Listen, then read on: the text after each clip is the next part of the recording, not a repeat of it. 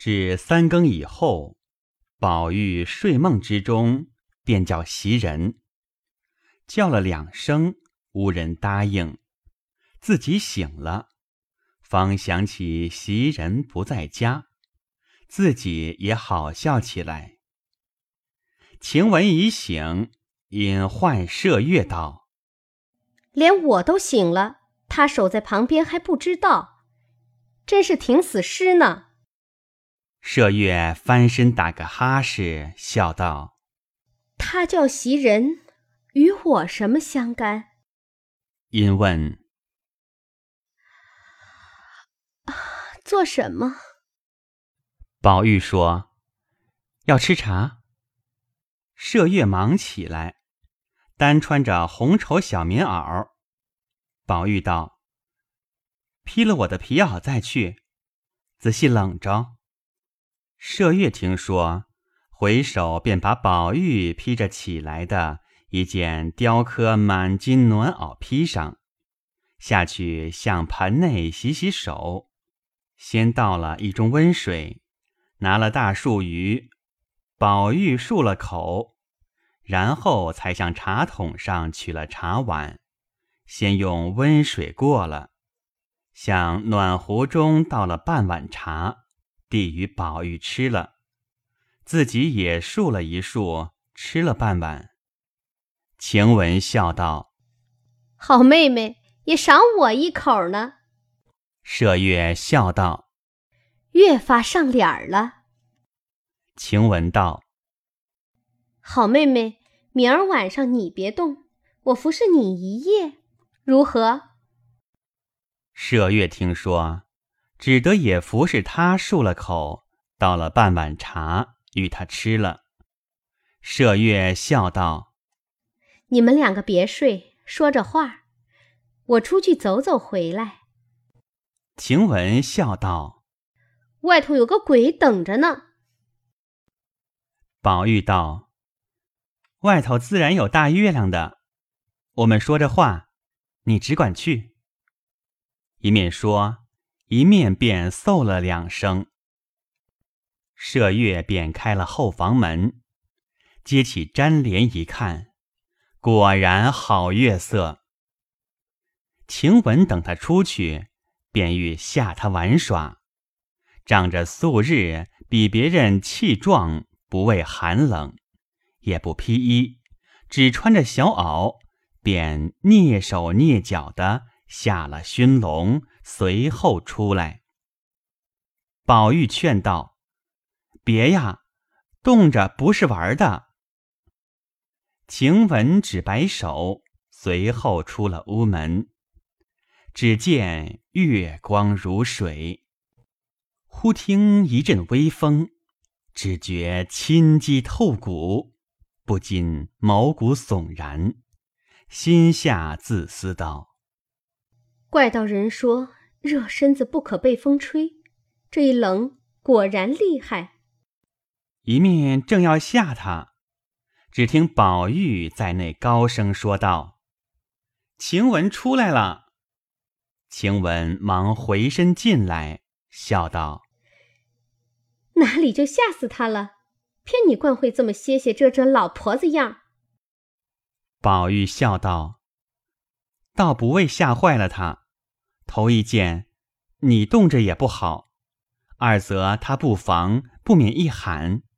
倘若惊醒了别人，不说咱们是玩意儿，倒反说袭人才去了一夜，你们就见神见鬼的。你来把我这边的背掖一掖吧。晴雯听说，便上来掖了一掖，伸手进去就握一握。宝玉笑道：“好冷手，我说看冻着。”一面又见晴雯两腮如胭脂一般，用手摸一摸，也觉冰冷。宝玉道：“快进被来卧卧吧。”一语未了，只听咯噔的一声门响，麝月慌慌张张的笑着进来，说着笑道。吓我一跳！好的，黑影子里，山子石后头只见一个人蹲着，我才要叫喊，原来是那个大锦鸡。见了人，一飞飞到亮处来，我才见了。若冒冒失失一嚷，倒闹起人来。一面说，一面洗手，又笑道：“说晴雯出去了，我怎么没见？一定是要吓我去了。”宝玉笑道：“这不是他在这里卧着呢。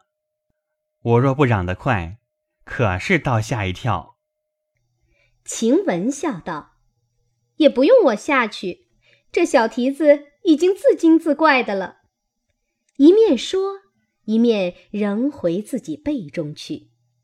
麝月道：“你就这么跑解马的打扮，伶伶俐俐的出去了不成？”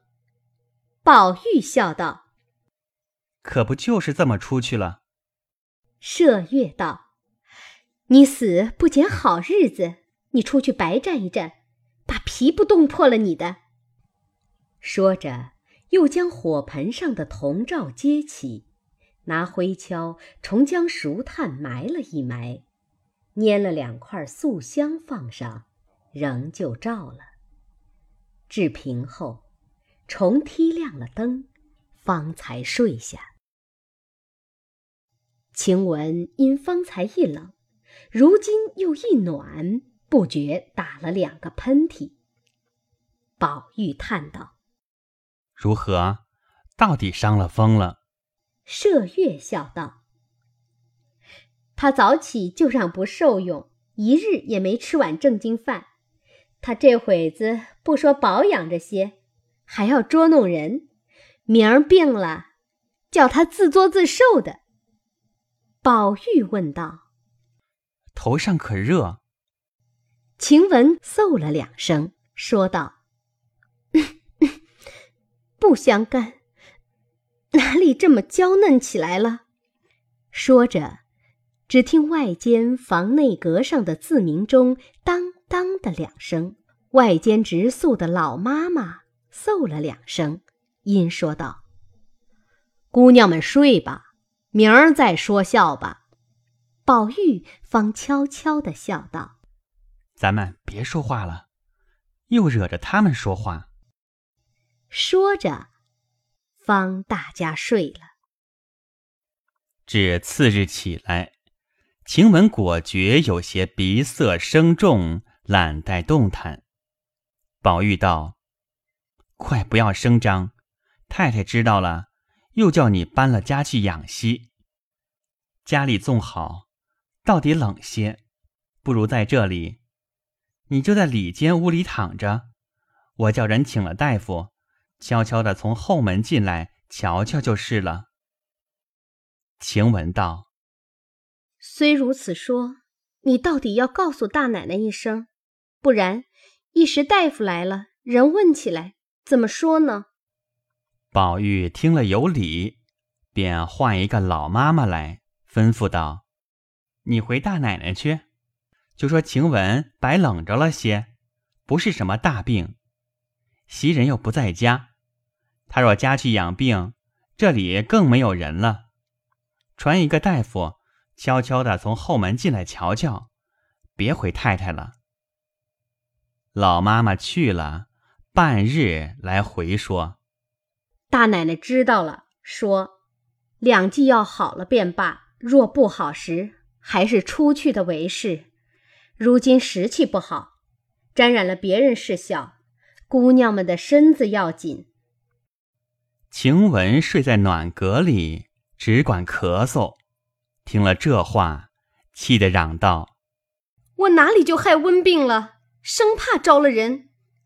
我离了这里，看你们这一辈子都别头疼脑热的。”说着，便真要起来。宝玉忙按他，笑道：“别生气，这原是他的责任，生恐太太知道了，说他。”不过白说一句，你素汐又爱生气，如今肝火自然又盛了。正说着，人回，大夫来了。宝玉便走过来，避在书架后面。只见两三个后门口的老婆子带了一个太医进来，这里的丫头都回避了。有三四个老妈妈放下暖阁上的大红绣幔，晴雯从幔中但伸出手去，那太医见这只手上有两根指甲，足有二三寸长，上有金凤心花染得通红的痕迹，便回过头来。有一个老妈妈忙拿了一块手帕掩了。那太医方诊了一回脉，起身到外间，向妈妈们说道：“小姐的症是外感内治，近日时气不好，竟算是个小伤寒。幸亏是小姐素日饮食有限，风寒也不大，不过是气血元弱。”偶然沾染了些，吃两剂药疏散疏散就好了。说着，便又随婆子们出去。彼时李纨已遣人知会过后门上的人及各处丫鬟回避。太医只见了园中景致，并不曾见一个女子。一时出了园门。就在守园门的小厮们的班房内坐了，开了药方。老妈妈道：“老爷且别去，我们小爷啰嗦，恐怕还有话问。”那太医忙道：“方才不是小姐，是为爷不成？那屋子竟是绣房，又是放下幔子来瞧的，如何是为爷呢？”老妈妈笑道：“我的老爷，怪道小子才说今儿请了一位新太医来了，真不知我们家的事儿。那屋子是我们小哥的，那人是屋里的丫头，倒是个大姐儿。哪里的小姐的绣房？小姐病了，你那么容易就进去了？”说着，拿了药方进去了。宝玉看时。上面有紫苏、桔梗、防风、荆芥等药，后面又有枳实、麻黄。宝玉道：“该死，该死！他拿着女孩们也像我们一样的治，如何使得？凭他有什么内治？这枳实、麻黄如何禁得？谁请了来的？快打发他去吧，再请一个熟的来吧。”老妈妈道：“用药好不好，我们不知道。如今再叫小厮去请王太医去，倒容易。只是这个大夫又不是告诉总管房请的，这马钱是要给他的。”宝玉道：“给他多少？”婆子道：“少不好看，也得一两银子，才是我们这样门户的礼。”宝玉道。王太医来了，给他多少？婆子笑道：“王太医和张太医每常来了，也并没给个钱的。不过每年四节一大对儿送礼，那是一定的年例。这个人新来了一次，须得给他一两银子。”宝玉听说，就命麝月去取银子。麝月道。花大姐姐还不知搁在哪里呢。宝玉道：“我常见她在那小罗店柜子里拿钱，我和你找去。”说着，二人来至袭人堆东西的房内，开了罗店柜子，上一格都是些笔墨、扇子、香饼、各色荷包、汗巾等类的东西，下一格却有几串钱。于是打开了抽屉，才看见一个小笸箩内放着几块银子，倒也有一杆等子。麝月便拿了一块银子，提起等子来问宝玉：“哪儿是一两的星？”宝玉笑道：“你问的我有趣儿，你倒成了是才来的了。麝月也笑了，又要去问人。宝玉道：“捡那大的给他一块就是了，又不做买卖，算这些做什么？”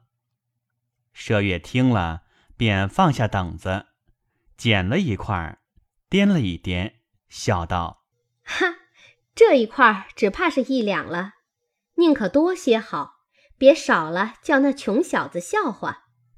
不说咱们不认得等子，倒说咱们有心小气似的。”那婆子站在门口笑道：“那是五两的锭子加了半个，这一块至少还有二两呢。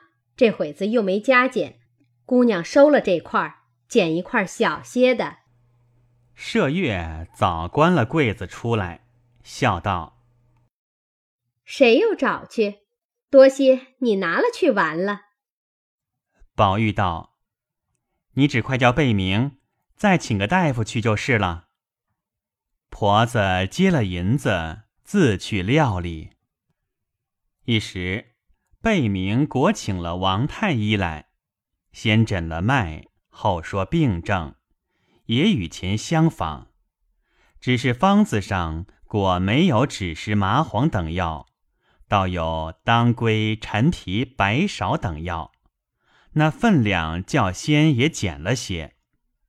宝玉喜道：“这才是女孩们的药，虽疏散，也不可太过。就年我病了，却是伤寒，内里饮食停滞。他瞧了，还说我经不起麻黄、石膏、枳实等虎狼药。我和你们就如秋天云儿进我的那才开的白海棠似的，我经不起的药，你们如何经得起？”比如人家坟里的大杨树，看着枝叶茂盛，都是空心子的。麝月笑道：“野坟里只有杨树，难道就没有松柏不成？最讨人嫌的是杨树，那么大树，这一点叶子，没一点风，它也是乱响。你偏要比它，你也太下流了。”宝玉笑道：“松柏不敢比，连孔夫子都说‘岁寒，然后知松柏之后凋’呢。可知这两件东西高雅，不害臊的，才拿它混比呢。”说着，只见老婆子取了药来，宝玉命把煎药的银吊子找了出来，就命在火盆上煎。晴雯因说：“正经给他们茶房里煎去，弄得这屋里药气，如何使得？”宝玉道：“药气比一切的花香还香的雅呢。神仙采药烧药，再者高人异士采药制药，最妙的一件东西。这屋里我正想各色都齐了，就只少药香。”如今恰全了。一面说，一面早命人煨上，又嘱咐麝月打点些东西，叫个老妈妈去看袭人，劝她少哭，一一妥当，方过前边来贾母、王夫人处问安吃饭。正值凤姐儿和贾母、王夫人商议说。天又短又冷，不如以后大嫂子带着姑娘们在园子里吃饭，等天暖和了再来回的跑也不妨。王夫人笑道：“这也是好主意。刮风下雪倒便宜，吃东西受了冷气也不好，空心走来一肚子冷气，压上些东西也不好，不如。”园子后门里头的五间大房子，横竖有女人们上夜的，挑两个厨子女人在那里单给他姊妹弄饭。新鲜菜蔬是有份例的，在总管房里支了去，或要钱要东西。那些野鸡、张袍各样野味，分些给他们就是了。贾母道：“我也正想着呢，就怕又添厨房多事些。”凤姐道：“并不多事，一样的奋力，这里添了，那里减了，就便多费些事。小姑娘们受了冷气，别人还可。第一，林妹妹如何禁得住？就连宝玉兄弟也禁不住。况见众位姑娘都不是结实身子。”凤姐说毕，未知贾母何言。且听下回分解。